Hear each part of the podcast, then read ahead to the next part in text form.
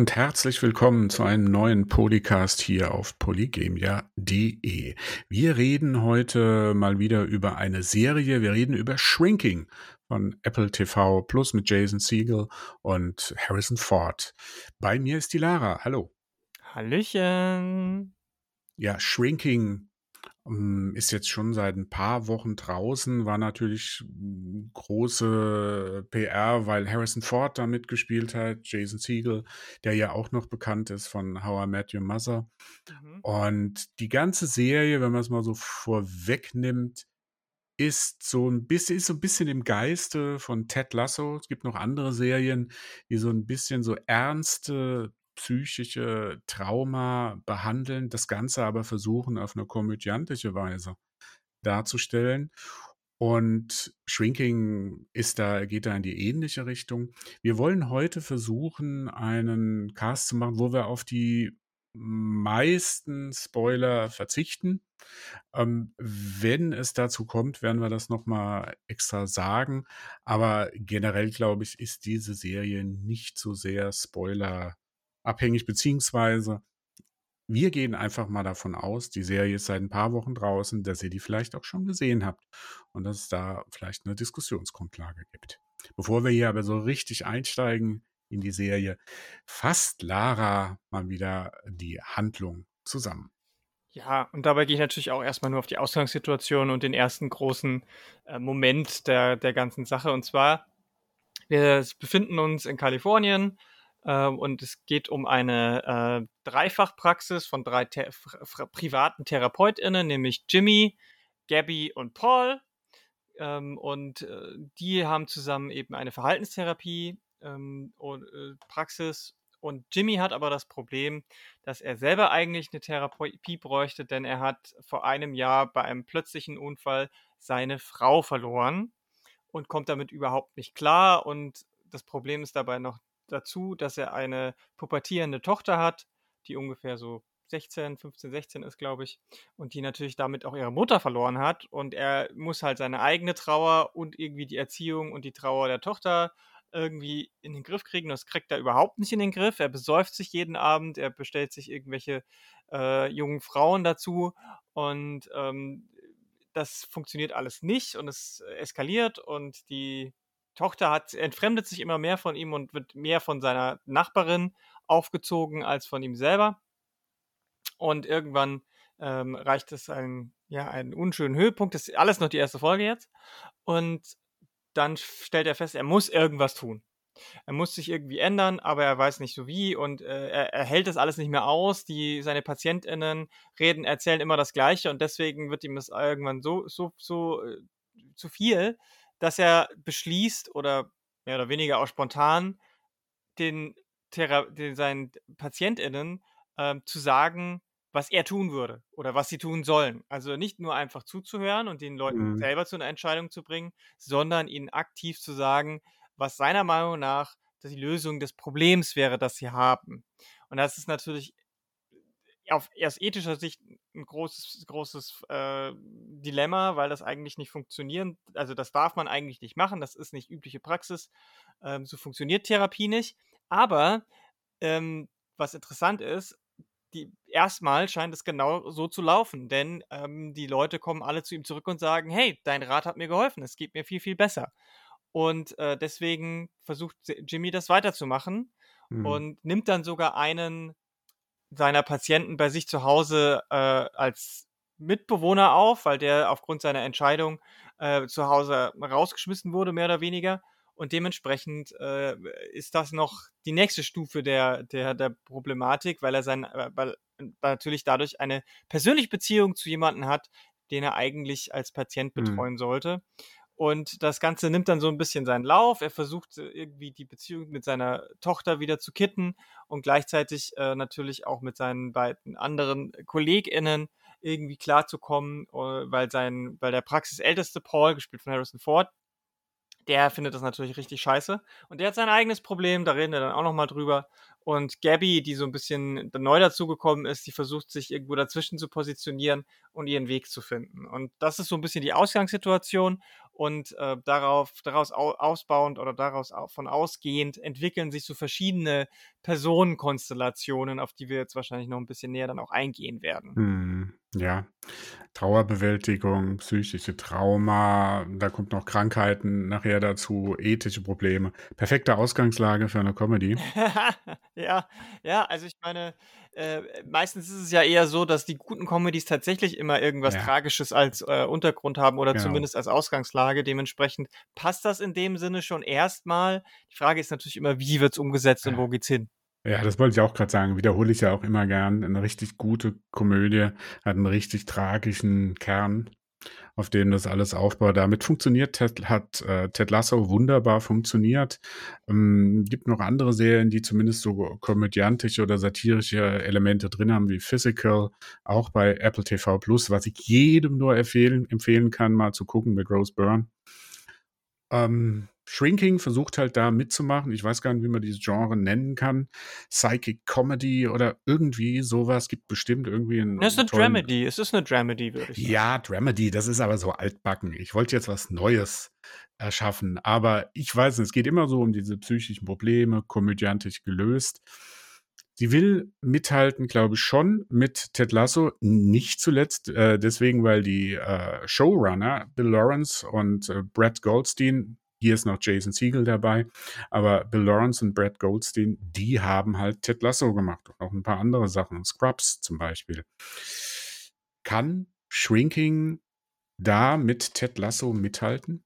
Also es ist auf jeden Fall deutlich näher an Ted Lasso als an Scrubs. Scrubs war für mich so eine reine lustige Haha-Komödie mit seltsamen äh, äh, Momenten, wo, wo viel über Die Slapstick lief, schon. mhm. die natürlich über die Staffeln hinweg dann auch eine andere Dynamik entwickeln musste. Klar, du kannst halt, klar, du kannst auch Two and a Half Man mäßig äh, 15 Staffeln immer den gleichen Scheiß machen. Mhm. Aber ähm, Scrubs ist, ist, war natürlich auch über die Figuren sehr, aber es war schon viel, viel mehr Comedy.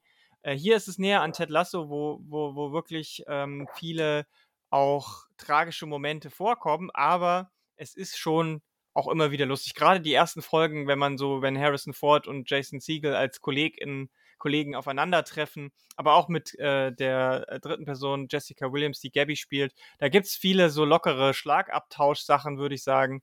Das ist schon ganz witzig auf jeden Fall.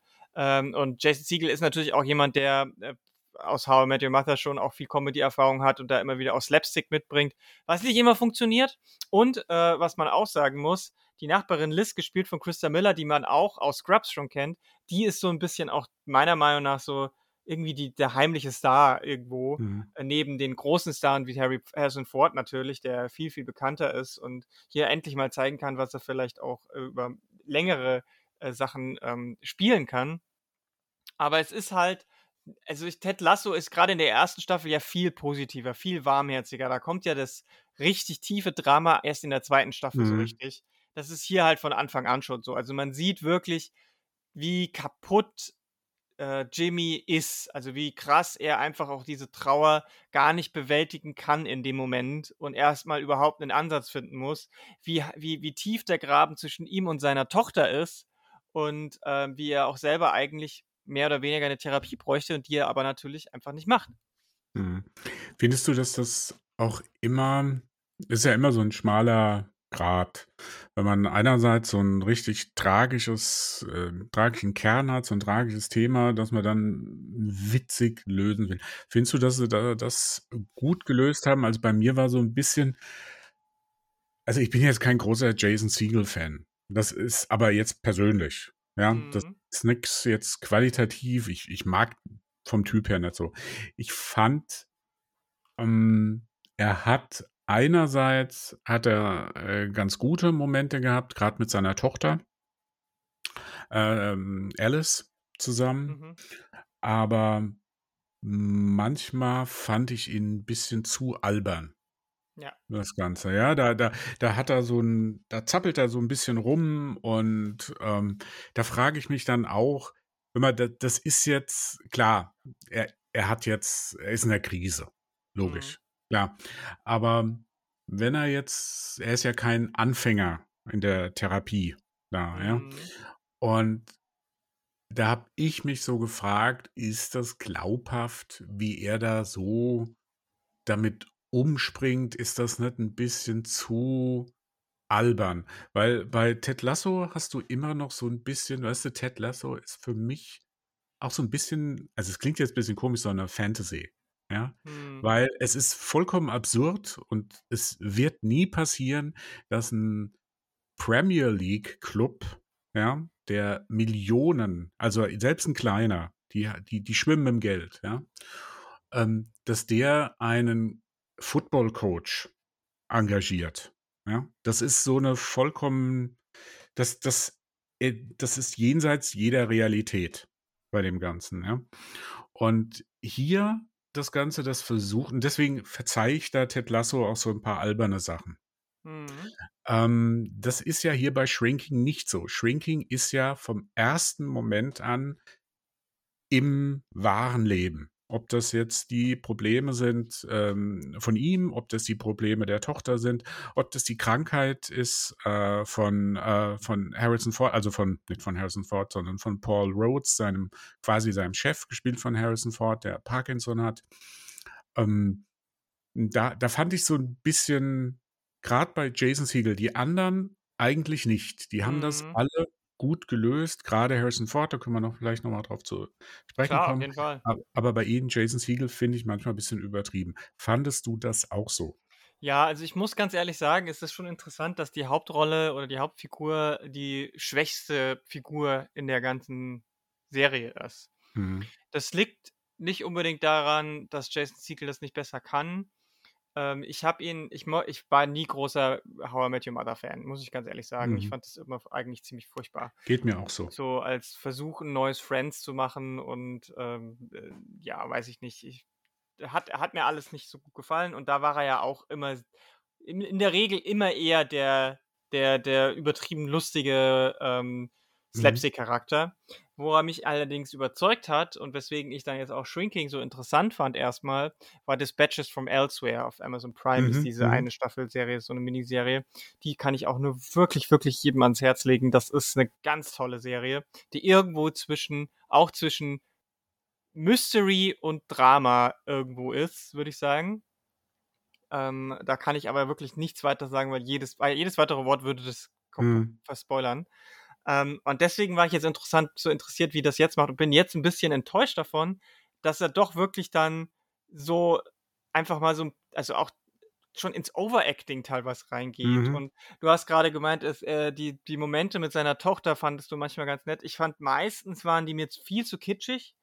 Da Mhm. fand ich die Momente, die mir nahegegangen sind, tatsächlich immer die, wenn Figuren abseits von Jimmy Jason Siegel irgendwas hatten. Also es gibt ja, Mhm. also Paul hat, äh, hat, hat mit der Tochter zum Beispiel dann auch Mhm. die eine oder andere Unterhaltung, die fand ich sehr, sehr stark. Oder auch mit der Nachbarin, die am Anfang auch eher so als abstruse, eben die, die lustige Nachbarin, die man seit Hört mal, wer da hämmert irgendwie kennt, der, der lustige Mhm. Nachbar, der, der immer nur irgendwie der Comic Relief ist oder halt weird, so.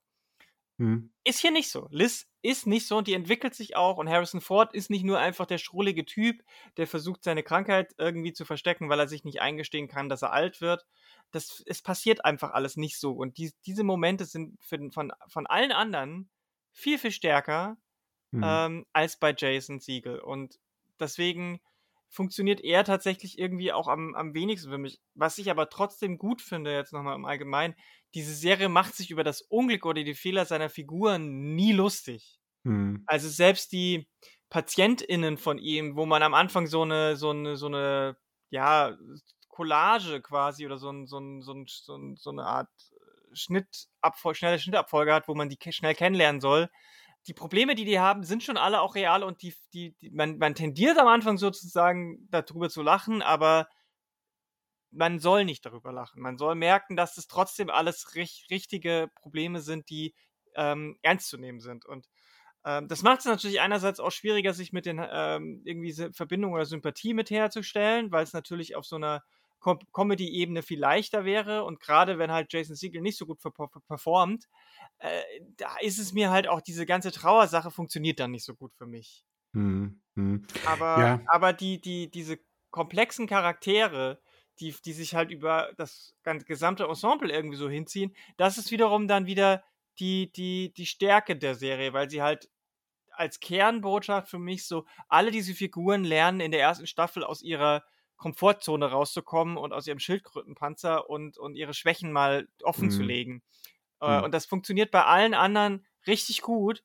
Nur die Schwäche, beziehungsweise diese, diese, diesen aus der Komfortzone rausgehen, das, das, das ist halt bei, bei Jimmy auch immer so, so abrupt, so, so richtig so zackenmäßig hoch mhm. runter, weißt du? Der macht dann so Riesensprünge und ähm, bei den anderen ist es so eine langsam steigende Kurve und das macht das viel glaubwürdiger ähm, als eben bei ihm. Und das ist das Problem, was mhm. ich damit habe. Mhm. Vielleicht ist, ist das Problem, dass die, das wirklich so die ganze Staffel über also quasi nur als Auslöser Mhm. benutzt wird, ja. Und an sich dann, klar, es gibt schon Entwicklungen, ähm, wie sich die das alles so bessert. Da habe ich ein Problem damit übrigens generell so mit sein mit mit dieser Story. Ähm, da können wir nachher noch mal, ähm, drauf zukommen. Aber wenn man wenn man das Ganze halt so sieht als eine Rahmenhandlung, ja, und dann eher sagt, wir das ist eigentlich gar nicht das Gute, das Tolle an dieser Serie, an Shrinking, diese diese Geschichte von ihm, sondern eigentlich ist das Gute, das Tolle an der Serie die Geschichten von den anderen. Wenn diese wenn die Staffel so in die Breite geht. Weil, Mhm. ähm, fangen bleiben wir mal gerade bei Harrison Ford und Paul Rhodes. Der ist ja da da muss ich sagen, der hat mich ja echt überrascht. Harrison Ford kann schauspielern. Mein, ähm Filmwissenschaftsdozent, einer meiner Filmwissenschaftsstudenten hat immer gesagt, er kann genau zwei Gesichtsausdrücke. Ne? Mhm. Es war natürlich ein bisschen hart, weil äh, Harrison Ford ist ein Hollywood-Star und ein, der, ein Profi, der, wenn er die richtigen Rollen bekommt, dann äh, kann der, gibt er da auch eine gute Figur ab. Egal, ob das jetzt als Actionfigur ist oder als äh, in einer äh, Rom-Com und so, die er ja auch gedreht hat. Ähm, hier ist es aber was anderes, weil hier zeigt Harrison Ford, dass er auch ein sehr genauer und sehr subtiler Schauspieler sein kann.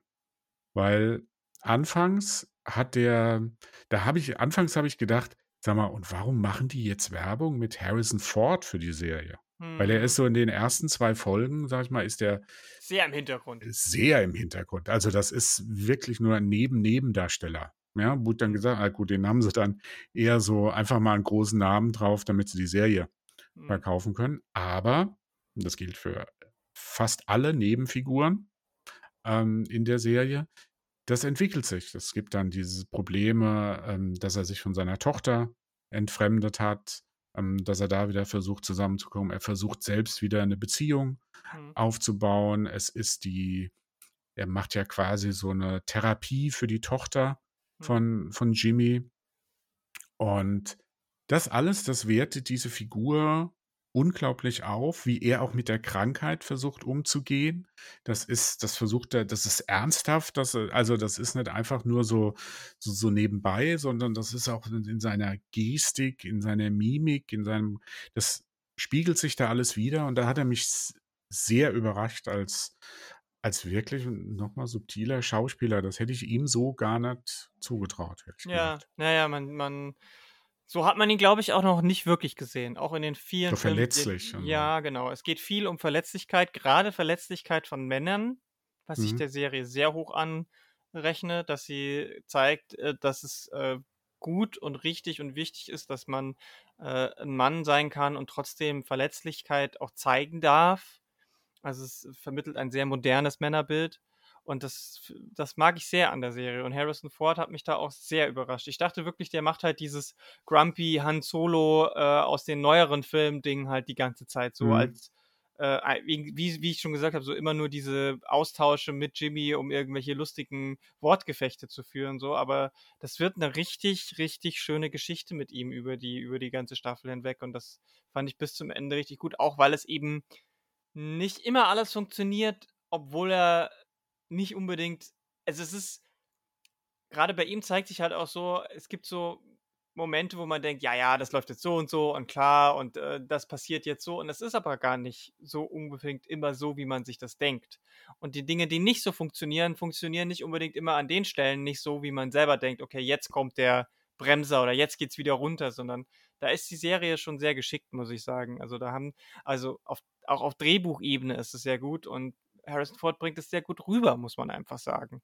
Mhm. Ähm, die Tochter, muss ich sagen, die war okay, gespielt von Lukita Maxwell, Alice. Die, die war, wie man sich, also die hat mich jetzt nicht so vom Hocker gehauen, muss ich sagen. Die war, die war im Zusammenspiel mit den anderen Figuren, hat das gut funktioniert und ich habe mir das abgenommen. Aber das war jetzt nicht die Performance of a Lifetime. So, die hat halt auch die Momente vom Drehbuch so bekommen, wie man sich das wahrscheinlich Mhm. vorstellt. So, hat halt diesen Teenage-Ausraster hier und da und dann verliebt sie sich und äh, fühlt sich von ihrem Vater enttäuscht und äh, solche Sachen. Das ist jetzt, war jetzt für mich jetzt im Vergleich zu den anderen halt nicht so stark, muss ich sagen. Mhm.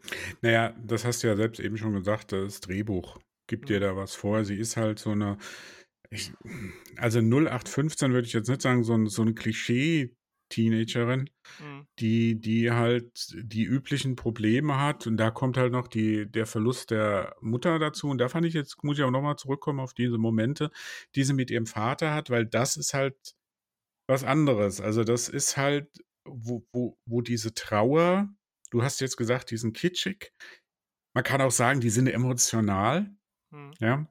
Ähm, wo ich fand, da hat sie sich so ein bisschen gelöst von diesem üblichen ähm, Teenie äh, Bild, das man so im, im, ich sag mal, wenn du jetzt so Riverdale oder, oder sowas guckst, ja, da, da hat sich ein bisschen, das hat mich so ein bisschen, ähm, ähm, wie heißt es, äh, Ginny und Georgia Mhm. Erinnert, ähm, die ja auch, da fängt ja auch so an, du hast hier irgendwie so eine typische Konstellation, die, die Tochter ist ein bisschen reifer als die Mutter, so ähm, wie Gilmore Girls und so in die Mhm, Richtung, mhm, aber mhm. das wird halt in Ginny und Georgia ganz anders. Ja? Mhm. Das kriegt eine, ein, ein, auch einen ganz düsteren Dreh. Das ist auch so eine Serie, die so mit versucht auch viele Sachen komödiantisch zu lösen, obwohl es da im Kern unglaublich kaputt ist. Mhm. Alles, ja. Mhm. Und äh, da, da in diesen Momenten, da hat sich äh, Alice, gespielt von Lukita Maxwell, hat sich da ein bisschen gelöst in diesen Momenten mit ihrem Vater. Da waren zu wenig drin, ähm, aber gut, das, da muss man halt vielleicht auch abwarten. Sie hat jetzt auch eine relativ kleine Rolle gehabt, ob das in weiteren Staffeln noch ausgebaut wird. Und das finde ich zum Beispiel was, was ich der Serie durchaus vorwerfe, dass die Tochter eine kleine Rolle hat. Mhm. Weil ich finde, die Tochter sollte genauso viel Raum haben wie der Vater, weil die hat ihre Mhm. Mutter verloren und Mhm. wird noch von ihrem Vater auch noch im Stich gelassen. Ja. Und das wird halt ein, zweimal auch gesagt so, aber es wird halt von ihrer Seite aus viel zu wenig gezeigt. Was passiert in der Mhm. Zeit, wo er in der Praxis ist? Wie geht's ihr in der Schule zum Beispiel? Sieht man Mhm. gar nicht. Man sieht sie dann einmal beim Fußball, aber auch nur, weil ihr- der Vater dazu kommt. So. Also Mhm. ich hätte mir halt ihre Perspektive viel, viel stärker gewünscht. Ja, ja, das geht in meinen Kritikpunkt grundsätzlich, den ich mit der Serie habe, rein. Hm, Ähm, wie gesagt, gleich nachdem wir die ähm, Figuren so durch haben. hm, ja. Ähm, du hast die, ähm, du hast Christa Miller schon erwähnt als Liz, die Nachbarin, Mhm. ähnlich wie Harrison Ford oder ähnlich. Du denkst auch, das ist jetzt so die, was weiß ich, so, so eine, einfach nur eine nette Nachbarin, die für ein paar witzige Momente sorgt und so. Aber das wird ja auch dann noch mal ernster, wenn man erfährt, dass sie wirklich auch so Probleme damit hat, dass ihr Sohn ausgezogen ist, dass sie jetzt alleine quasi zu Hause rumsitzt, dann hat ihr, geht ihr Mann in Rente und der, dann kommt so ein bisschen dieses, ähm, wie hieß der Film mit Loriot? Papa Ja. Ante Portas? Papa Ante Portas, genau, wo der Mann dann nach Hause kommt auf einmal und dann alles da den ganzen normalen Ablauf durcheinander wirbelt. Und ähm, die, du hast vorhin gesagt, die ist so der heimliche Star der Serie. Das kann, da kann ich eigentlich nur so, so zustimmen, weil sie ähm, bringt auch wieder mehr in diese Rolle rein, als man so eigentlich erwartet hätte. Hm. Also sie hat halt ihre ganz eigenen Quirks auch und hat auch, also sie wirkt halt nach außen immer so sehr, sehr äh, plauderhaft, sehr, sehr, sie ist sehr neugierig So und eine Soccer-Mom, so ein bisschen wie, wie Sandra Bullock in. Ach, ich In? egal. Das, wo sie den äh, schwarzen Basketballer, äh, so. Footballer Ähm, ja, ja. Da, schon, adoptiert quasi. Ja. ja. Ja, also sie, sie ist da sehr aufgeschlossen und sehr, sehr, sie kümmert sich sehr um Alice und so, aber so nach zwei, drei Folgen wird halt klar, dass sie eigentlich damit was überspielt und sie halt auch eine Schwäche hat. Ähm, und ich will jetzt da auch nicht zu viel verraten für Leute, die die Serie noch nicht geguckt haben, aber auch da kommt halt noch mal ein bisschen mehr durch und die Dynamik mit ihrem Ehemann, die könnte sehr, sehr klischeehaft sein, ist sie aber nicht. Und ich muss sagen, das ist eine sehr schön dargestellte Ehe. Ähm, ich bin da so ein bisschen Fan von den beiden, weil äh, so, das ist, das hat, das hat zum Beispiel so ein bisschen äh, diesen Ted Lasso-Effekt für mich. Das war dieses positivistische, was ich aus der anderen Serie kenne. So die, wie die miteinander umgehen, selbst wenn die mal äh, nicht einer Meinung sind. Ähm, das ist sehr, sehr wholesome, würde man, glaube ich, sagen heutzutage. Ähm, mhm. Deswegen, äh, also da, da, da, die haben mich, sie und aber auch im Zusammenspiel mit ihrem Ehemann, die haben mich sehr überrascht und das fand ich sehr, sehr angenehm auch und sehr, mhm. sehr schön, ähm, wie das, wie das auch, äh, wie sie auch das, wie sie das auch spielt. So, die hat da auch, weil, also ich, wie gesagt, ich kannte sie vor allem aus den paar Folgen Scrubs, die ich geguckt habe und da war sie ja irgendwie immer die sehr strenge und, und, und irgendwie gefürchtete Ehefrau von, von dem Chefarzt wenn ich mich mhm. nicht irre. Und da war sie sehr eindimensional. Mhm. Und hier war sie, hier ist sie wirklich mehrdimensional und, und das fand ich sehr gut gespielt. Mhm.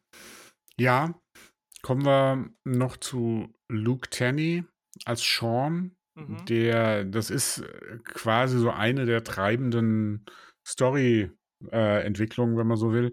Das ist nämlich der Patient, ähm, der an PTSD Leide, der aus dem Krieg zurückgekommen ist, ähm, der bei äh, Jimmy einziehen wird. Und da wird sich eine Freundschaft zwischen denen entwickeln. Nicht nur eine Freundschaft zwischen ihm und Jimmy, sondern auch mit der Nachbarin, mit Liz und leider auch, oder was heißt leider, eine etwas problematische Freundschaft mit Alice, nämlich die fängt nämlich bald an, für ihn zu schwärmen. Und er ist, er ist jetzt kein alter Veteran, ne? Also der ist relativ mhm. jung. Der, wo war der? Afghanistan? Ich, ja, ich, ich, nehme an, das muss Afghanistan sein. Der ist auf jeden ja. Fall, sag ich mal, so Mitte, Ende 20. Mhm. mindestens, wahrscheinlich eher um die 30 auch. Also er ist deutlich jünger als Jimmy, aber auch deutlich älter als seine pubertierende Tochter Alice. Mhm. Dementsprechend ist es durchaus auch äh, nicht unproblematisch, was die Serie aber auch sagt und weiß. Ne? Hm. Aber ja, genau. Das wird thematisiert. Also das wird wirklich in der Serie thematisiert. Das wird auch nicht so, da, da, da passiert jetzt auch bis jetzt noch nichts, ja. Oder so. Und da gibt es auch eher so, dass er da nichts ähm, weiter will und so, sie sieht das ja auch ein und so. Aber ansonsten, also es wird thematisiert und das fand ich ganz gut.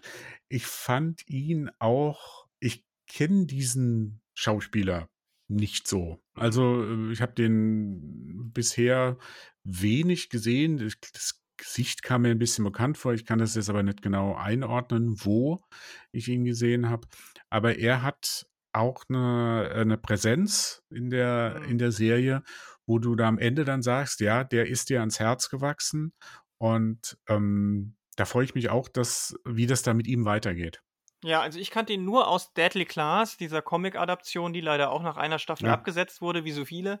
Ähm, daher kannte ich sein Gesicht und da war er mir auch schon positiv aufgefallen. Aber das ist hier so nochmal, ich glaube, das ist jetzt so seine, könnte so seine, sein erster großer Schritt zu mehr mhm. Bekanntheit sein, weil es halt äh, Im Gegensatz zu Deadly Class natürlich ja auch mit vielen großen Namen, Jason Siegel und Harrison Ford natürlich. Äh, also da, da, da profitiert er auch davon, aber er muss sich da auch nicht verstecken. Also mhm. schauspielerisch ist er, kann er da schon auch mithalten, finde ich. Also ja. er spielt das auch sehr facettenreich. Also es, es, gibt ja mittlerweile auch einige Rollen von so äh, Soldaten oder Soldatinnen mit posttraumatischer Stressbelastung. Äh, und Depression und diese Sachen und Aggression und wie die damit umgehen. Und ich finde, er spielt das auch sehr nuanciert. Also auch da haben, glaube ich, die Leute dahinter, die Showrunner und so weiter, auch sehr viel Wert darauf gelegt, dass es eben nicht klischeehaft wird. Mhm. Und ähm, ich weiß nicht, ob es eine weitere Staffel geben wird. Ich glaube, mittlerweile ist, Leider ist verlängert. Ist verlängert Staffel. worden. Mhm. Also da bin ich mal sehr gespannt, wie seine, sein, sein Weg da noch weitergehen wird.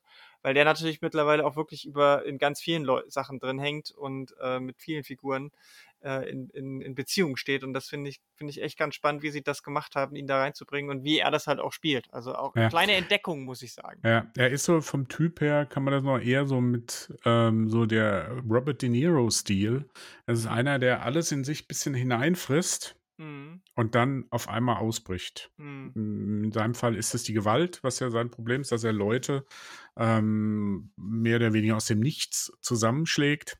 So Mhm. diese Impulskontrolle, glaube Mhm. ich, ähm, ist der Genau. Fachbegriff da, äh, dafür, dass die bei ihm durch den Krieg gestört ist. Und so, ähm, und das ähm, ist halt eine, ge- generell muss man sagen, das sind alles sehr unterschiedliche Figuren. Ja. Diese ganze, diese ganze, das ganze Ensemble, das sind unterschiedliche Figuren, die unterschiedlich agieren, die unterschiedliche Typen sind, die unterschiedliche Probleme haben, wodurch das Ganze ähm, auch sehr, das ist ein bisschen abwechslungsreicher, als wenn das so alles so in eine Richtung gehen würde.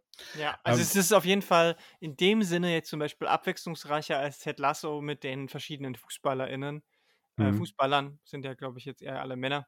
Ähm, wo man zwar auch immer wieder mal hier eine Folge und da eine Folge zu einem äh, der, der, der Leute hat und die haben ja dann auch äh, mal ein bisschen tiefer gehende Sachen, aber hier geht es schon deutlich mehr in die Tiefe, weil du halt natürlich auch ein bisschen weniger hast. Also eine Fußballmannschaft hat halt elf Leute, hier ist es die Hälfte, sage ich mal, maximal von, von ähm, wiederkehrenden Charakteren, die irgendwie relevant sind. Dementsprechend Ja. kannst du natürlich da auch mehr mitmachen. Ähm, Ja.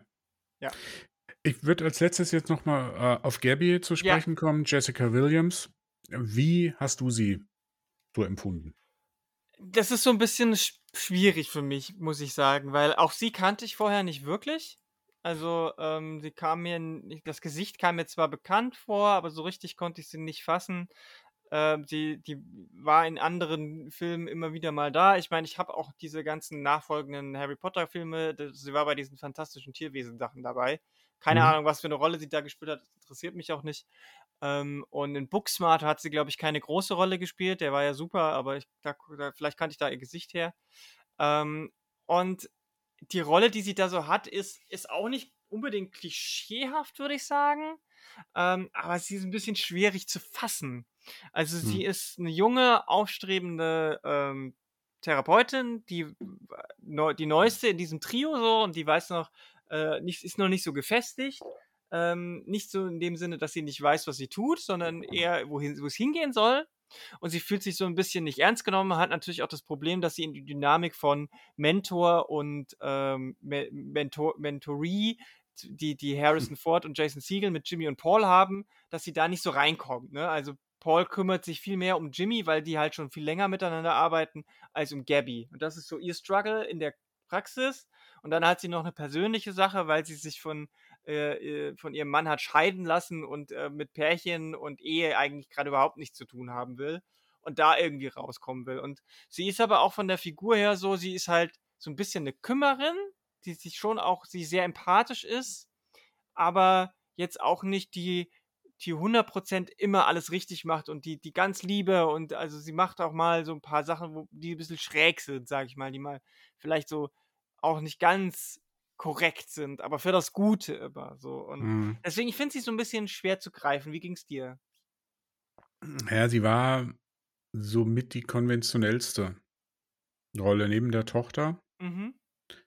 ähm, weil sie hätte jetzt auch bis auf wenige Ausna wenige Momente hätte sie auch jetzt so in irgendeiner anderen Dramedy mitspielen können. Mhm. Ja, also mir hat da so ein bisschen mehr von ihr, sie war mir zu äh, oft so ein bisschen zu schlagfertig. Das ist natürlich, das ist natürlich ein zweischneidiges Schwert. Du hast ja am Anfang gesagt, äh, Jimmy, Gabby und äh, Paul, die liefern sich immer mal wieder so ein paar Wortgefechte. Mhm. Und die sind richtig, die sind temporeich, die sind pointiert und alles. Und das ist, das ist lustig, ja, teilweise. Und sie, sie ist, sie ist aber da oft so ein bisschen nur so der Stichwortgeber. Mhm. Also so kam es mir vor. Ja, Mhm. also das ist das Gefühl, das bei mir zurückbleibt. Und sie hat nicht die Punchline. äh, ja. geliefert. Das haben die Männer gemacht. Also hm. mir kam, mir kam das so ein bisschen vor, als ist diese Serie schon, da, da, spielen viele Frauen mit und es gibt ja auch immer wieder Rückblicke zu der, ähm, zu der Mutter der Toten oder zu der Frau von, mm. von. Jimmy. Aber ich habe halt schon das Gefühl, hab, es ist schon eine Serie, die sich in erster Linie jetzt mal den Männern ja. widmet. Ja, also das, und da ist, da ist mir Jessica Williams, die quasi, das, ich will jetzt nicht zu viel spoilern, aber äh, wie sich das so mit ihr entwickelt, das ist mir zu, ähm, kann ich, kann ich das spoilern, wie das jetzt weitergeht mit ihr? Das weiß ich nicht. Ich weiß ja nicht genau, was du jetzt. Äh, ah ja, sagen wir mal so. Sie, sie fängt am Ende, fängt sie eine Beziehung mit Jimmy an. Hm, ja, okay, das ist schon ein Spoiler. Ja, mhm. und äh, ich habe bei der ersten Folge habe ich gedacht, die beiden haben was miteinander oder die werden dann irgendwie mhm. zusammen äh, in der Kiste landen. Ja? Mhm. Und, genau das passiert. Mhm. Und das ist zum Beispiel, das kann man auch anders lösen. Äh, kennst du The Bear? Ja. Ja, bei The Bear ist es so, ähm, da ist dieser junge Koch, der das, äh, den Imbiss da übernimmt und dann äh, heuert er eine äh, junge Köchin an mhm. und vom, vom drumherum wird zu sagen, ja, das ist auch so typisch. Die beiden, die, die passen zusammen, die können sich vielleicht zuerst nicht äh, miteinander auskommen, aber die kommen zusammen. Und da ist es jetzt zum Beispiel, da geht ja jetzt in die zweite Staffel und in der zweiten Staffel hieß es auch, nein, zwischen den beiden wird nichts passieren. Ja? Mhm. Und ich, ich finde das halt auch mal so ein, so ein Ansatz, man muss nicht alles dann noch mit so einer äh, Liebesgeschichte für den Helden oder die Heldin hm. garnieren. Das Ganze, das ist mir alles zu, zu vorhersehbar. Klar, mhm. kannst du lassen, das macht's halt dann auch irgendwie, das ist so dieser Feel-Good-Faktor, hm. wo du mhm. dann auch nicht, den, die kommen wieder klar, denen geht's wieder gut und wie das da ausgeht, das wissen wir ja auch noch gar nicht. Vielleicht wird das in der zweiten Staffel total, gehen sie wieder auseinander und, und so weiter, ja. Ist ja alles noch sehr offen.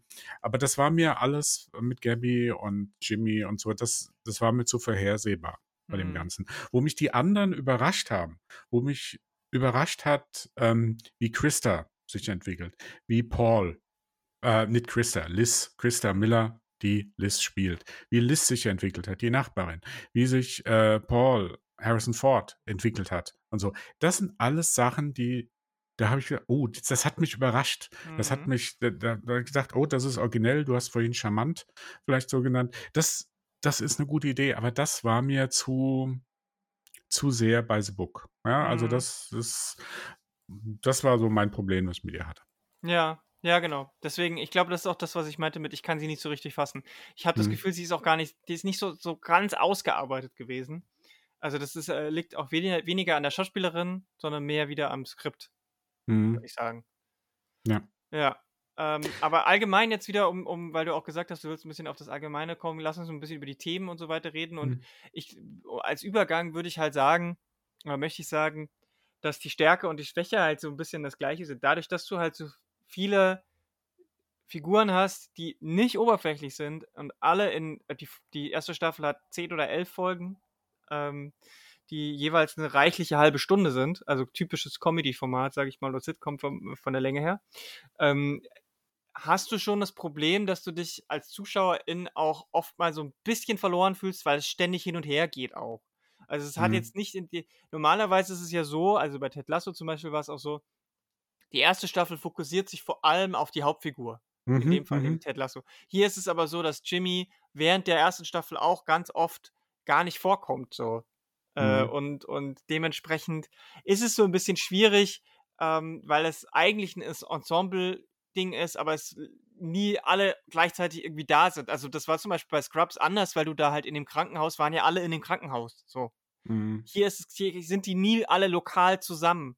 Und man mhm. kriegt nicht so einen ganzen, man kriegt auch nicht so ein Gefühl für ähm, äh, Ort und Zeit manchmal, finde ich. Manchmal mhm. vergeht Zeit schneller, manchmal fahren, gehen Tage schnell rum, manchmal ziehen sie sich ewig ist ein bisschen schwierig einzuschätzen. Und deswegen kann es auch sein, dass die erste Staffel für viele vielleicht ein bisschen schwierig ist, ähm, reinzukommen. Hm. Aber ich also, finde, es lohnt sich halt, die ganze Staffel zu gucken, weil dann, hm. weil man halt über die Folgen her mit den Figuren so ein bisschen mitwächst. Hm. Also hm, den Vergleich mit Ted Lasso finde ich in dem Sinn ganz gut, weil Ted Lasso hat sich wirklich in der ersten Staffel hauptsächlich auf, ähm, äh, auf Ted Lasso Mhm. konzentriert, auf wie er da ankommt, dieses äh, wie man, Fish in the Water oder so, Fish out of. Water heißt eigentlich. Ja, Fish out of Water. Ja, Mhm. und so. Ähm, das, wo er sich da mit der fremden Kultur da auseinandersetzen musste ähm, und so ganze. Und der zweiten wurde es ein bisschen ergänzt. Ja, Mhm. äh, war auch noch sehr gelungen. Und in der dritten finde ich, da haben sie es jetzt übertrieben. Mhm. Da, da kommen mir zu viele Figuren mit ihren Problemen, die versuchen dann irgendwie das Ganze zu aufzuwerten und so. Und da sind wir eigentlich schon so bei Shrinking. Ja. Mhm. Ja, äh, Shrinking hätte sich auch vielleicht in der ersten Staffel besser auf ähm, eine Figur konzentrieren sollen und die anderen nur so nebenbei, dass Mhm. dann zum Beispiel von, von den anderen Figuren, weißt du, das wird alles so angerissen, ein Mhm. bisschen, ja. Und weil es ja teilweise ernste Probleme sind. Und ich hatte gerade bei seinen Patienten, Mhm. ja, und da hatte ich wirklich so die ersten zwei, drei Folgen, da habe ich so, das hat mir die Serie überhaupt nicht gefallen. Weil ich gedacht habe, im Grunde genommen geht es darum, dass Jimmy seine Trauer bewältigt. Ja, Mhm. damit er aus seiner Krise wieder rauskommt. Und Mhm. damit er aus seiner Krise rauskommt, muss er den anderen helfen. Mhm. Das heißt, die anderen, die, die Menschen, die, die, die Probleme, die, da geht es ja auch um Missbrauch, ja. Oder wie gesagt, wir haben hier PTSD und so, und du, diese ganzen Probleme, die sind eigentlich nur Mittel zum Zweck, Mhm. damit äh, Jimmy, damit es dem am Ende wieder gut geht. Ja. Ja. Und da fand ich es dann wieder gut, dass sie dann sich doch ein bisschen mehr Zeit gelassen haben. Aber, und da stimme ich dir zu, wenn man das dann so im Gesamten sieht, ist es, ist es irgendwie so eine Mischung aus so einem klassischen, klassischer Dramedy, so diese eine Figur, diese eine Familie, die im, im Zentrum steht, und dann wieder so ein Ensemblefilm. Ja Mhm. äh, Ensemble-Serie. Und das, da stimme ich dir zu, das hat, obwohl es auch positive Seiten hat, hat das so, so insgesamt du, die Serie, weil sie so ins Horizontale dann geht, ja, Mhm. Entwickelt sie sich nicht voran. Das führt dann dazu, dass dann am Ende so gerade diese, diese Liebesgeschichte zwischen ihm, zwischen Jimmy und Gabby, dass die mir ein bisschen zu abrupt Mhm. kam. Also da, da habe ich jetzt, habe ich gedacht, ja, okay, ich habe gewusst, ich habe mich schon geahnt, dass das alles so läuft, aber dann doch relativ schnell. Da hat mir so ein bisschen die, das langsame da reinfinden, also auch noch in anderen Sachen Mhm. gefehlt. Und das war zum Beispiel diese, diese Geschichte da mit dem Missbrauch, wo die eine äh, Patientin, das, diese Grace, dass die von ihrem Mann mehr oder weniger missbraucht wird. Und so, dass das dann eher so am Ende auch eher so ein, ah, ich weiß nicht, ich fand diesen Cliffhanger, ähm, fand ich ein bisschen aufgesetzt. Der hätte Ja, nicht sein müssen. ja, ja, ja. Und das bringt mich zum, zu meinem, äh, in, zu meinem größten Kritikpunkt, äh, der jetzt abseits von diesem etwas schrägen oder nicht ganz runden Feeling, weil du kannst, es, es kann sein, also ich finde, es gibt Serien, die sind in, die, die haben ihren, in der ersten Staffel ihre, ihren, ihr, Mhm. noch nicht alles gefunden, ihren Ton Mhm. noch nicht ganz getroffen oder Mhm. wissen noch nicht so, und trotzdem ist es gut. Ähm, aber hier gibt es einen Punkt, der mich halt massiv stört und das ist halt, wie damit umgegangen wird, dass Jimmy mit äh, dieses Tabu bricht oder diese, diese, nee, es ist kein Tabu, es ist eher diese, diese Ethik der Therapie und der, der Psychotherapie und der ähm, Arzt-PatientInnen-Sache, dass man, ähm, den dass man den Leuten nicht sagt, was man selber tun würde. So, also er sagt ja wirklich ähm, einer, einer Patientin zum Beispiel, verlass deine, deinen Partner. Du wirst mit ihm nicht glücklich, du musst diesen Schritt gehen. Bitte, du musst die, und er, er, das ist auch noch so formuliert, dass es wirklich wie eine Drohung ist. Er sagt nämlich, entweder du verlässt ihn oder ich bin nicht mehr dein Therapeut. Und das ist das, das ist unprofessionellste und, und, und, und übergriffigste, was du als Therapeut machen kannst. Mhm. Und das ist nur ein Beispiel. Er macht es ja mit allen seinen pa äh, äh, PatientInnen.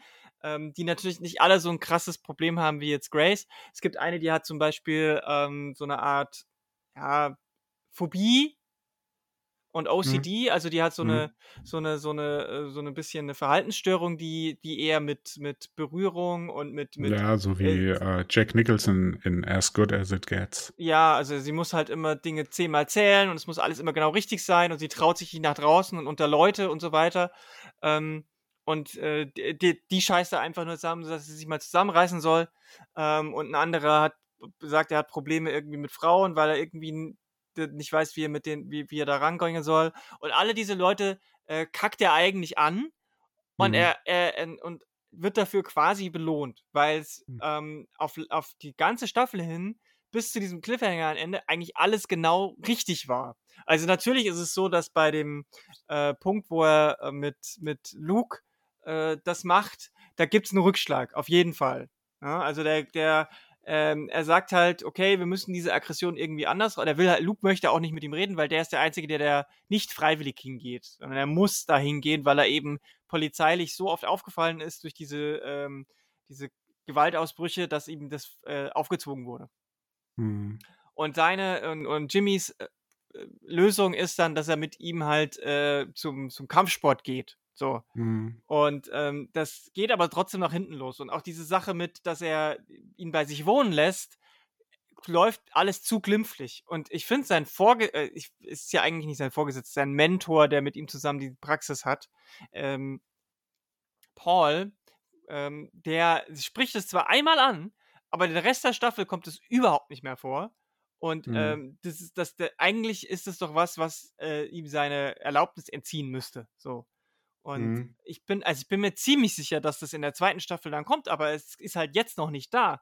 Und das läuft alles zu gut. Dieses, dieses mhm. unethische mhm. Verhalten kommt einem zu gut weg. Und dazu ist es halt zu sehr, und das hast du ja am Anfang gesagt, zu nah an der Realität mit mhm. auch den mhm. Problemen und nimmt es wieder, dazu ist es zu wenig Comedy. Wenn das so eine absurde Sache wie Scrubs wäre, wäre mir das wurscht, weil ich weiß, es nimmt sich eh nicht ernst. Aber das, dass die, dadurch, dass die Serie ja die Probleme, die da besprochen werden, ernst nimmt, habe ich da ein Riesenproblem mit. Mhm. Die Serie macht es sich dann auch zu einfach. Das ist so, ähm, das wäre was anderes, wenn das jetzt eine Serie wäre über, wo, wo diese psychischen Probleme nur so nebenbei thematisiert äh, werden würden. Dann könnte ich das eher akzeptieren. Aber hier ist es halt so, dass es ja, du bist ja mittendrin in dem, in dem ganzen Thema, in der Realität.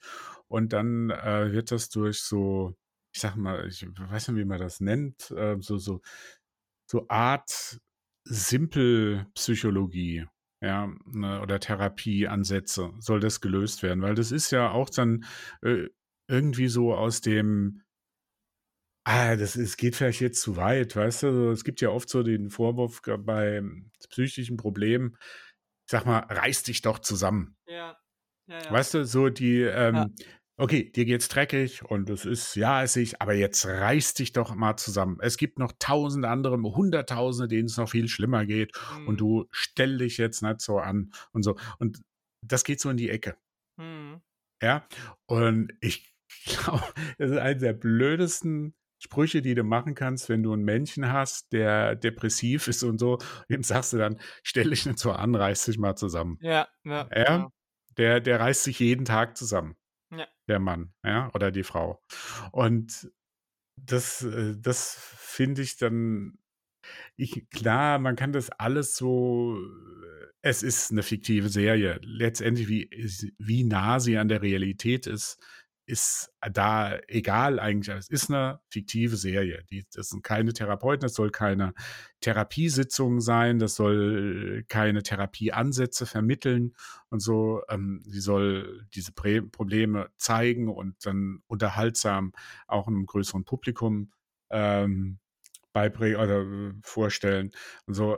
Das sehe ich ja alles ein, aber, aber das, das hat mich neben dieser, wo ich am Anfang gesagt habe, das ist so, ähm, ich sag mal, begrab deine psychisch Kranken, ja. So mhm. wie äh, Bury Your Gays, ja, und so. Mhm. Und äh, das, das, wie gesagt, davon hat sich die Serie gelöst. Weil ich glaube schon, bis jetzt ähm, diese Geschichte da mit dieser, ich glaube, heißt es Sozial?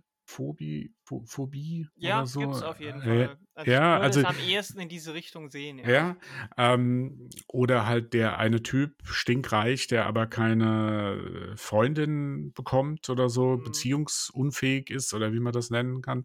Die werden ja nur sehr, sehr stiefmütterlich behandelt, sag ich mal. Ja, also die, die werden ja nur mal Ja, so jeden wirklich nur so erwähnt, das ist wirklich nur so ein so ein bisschen als Witz Ja. Da eingebaut, ja. Und das äh, es kommt halt wieder zu dem Punkt, dass die äh, Serie in vielen Momenten nicht so homogen ist, wie sie hätte sein können, vielleicht. Wenn Ja. man darauf verzichtet hätte. Ja, zum Beispiel hätte, ehrlich gesagt, man hätte jetzt auch die beiden Episoden, also diese beiden Patienten, Patientinnen-Geschichten verzichten können.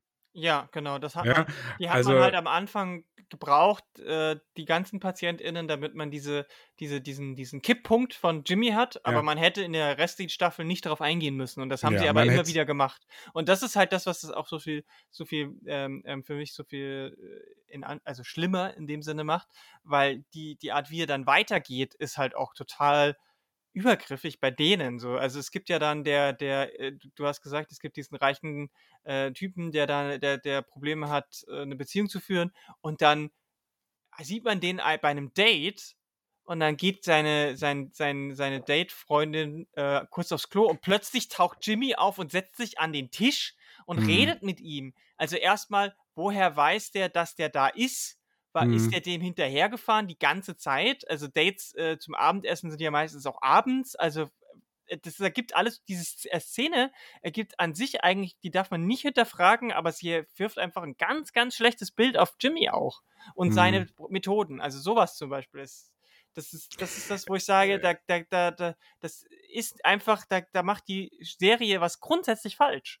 Ja, das ist halt, ähm, wo du bei Ted Lasso hinter diesem ganzen, ähm, wie hast du das, Positivismus, hinter diesem Mhm. ähm, ähm, toxischen Positivismus, der da teilweise ist, dass all, das alles so nett und äh, du spürst bei Ted Lasso, da ist äh, was ganz Mhm.